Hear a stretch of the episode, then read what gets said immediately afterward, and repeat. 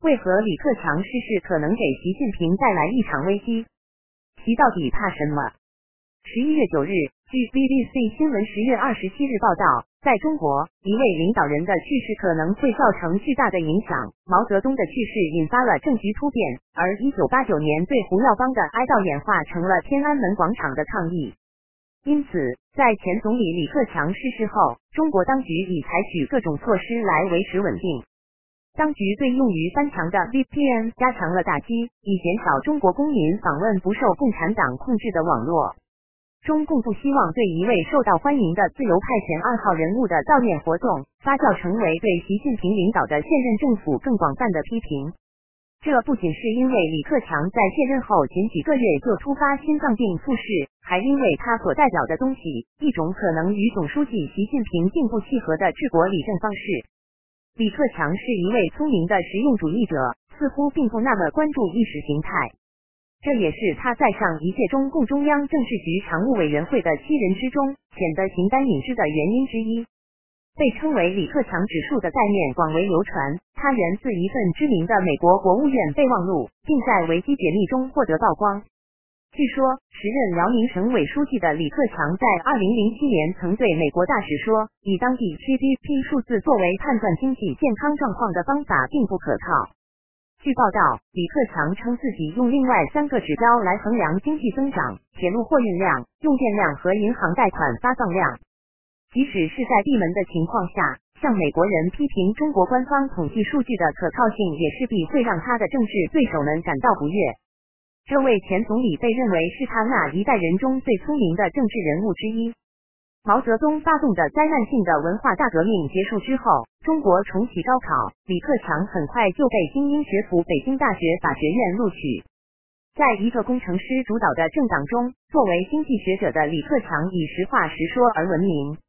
他坦诚地公开承认中国的经济问题，以此作为寻找解决方案的手段。在最近的新冠大流行疫症期间，他谈到了习近平标志性的清零政策对经济和一般中国人造成的伤害。当然，他没有直接质疑国家最高领导人或政策本身，但他也没有对实际影响进行粉饰。二零二二年五月，在一次据称有十多万名政府和企业代表参加的电视电话会议上，李克强首先高度评价了官员们在应对超预期的挑战时做了大量有成效工作。但他接着说，困难在某些方面和一定程度上比2020年疫情严重冲击时还大。他还说，前进的道路是明确的，发展是解决我国一切问题的基础和关键。值得注意的是，他说的是发展，而不是意识形态。做好疫情防控需要财力、物力保障、保就业、保民生、防风险都需要发展做支撑。他说，去年五月。在当局仍在实施清零政策的情况下，他没有戴口罩就出现在云南省的一所大学，聚集在他身边的学生和官员都没有戴口罩，这在社交媒体上引发了大量讨论，很多人发帖称赞总理，但很快“井号总理”在云大井号的话题标签就被审查了。在疫情刚爆发的第一年，李克强作为经济政策的专门负责人，他决定推动街头摆摊创造就业的能力，并前往山东走访地摊摊贩。彼时，商业已经陷入困境，他表示这种商业可以增加活力，创造更多就业机会。几乎是一夜之间，北京街头又出现了被禁止多年的街头小贩。而根据习近平对中国首都的设想，他们永远都不会被允许出现在街头。就在李克强推动所谓的地摊经济复苏的几天内，北京市委机关报《北京日报》就开始对此举进行抨击。该报发表评论称，路边摊不卫生、不文明。其他官方媒体后来也纷纷发表类似的评论。市政府能如此迅速、公开且有效地推翻一国总理所提出的政策建议，这表明他手中的权力已变得多么有限。在胡锦涛领导的前一届政府中，集体领导的方式让这一切很难发生，因为党内各派必须保持平衡。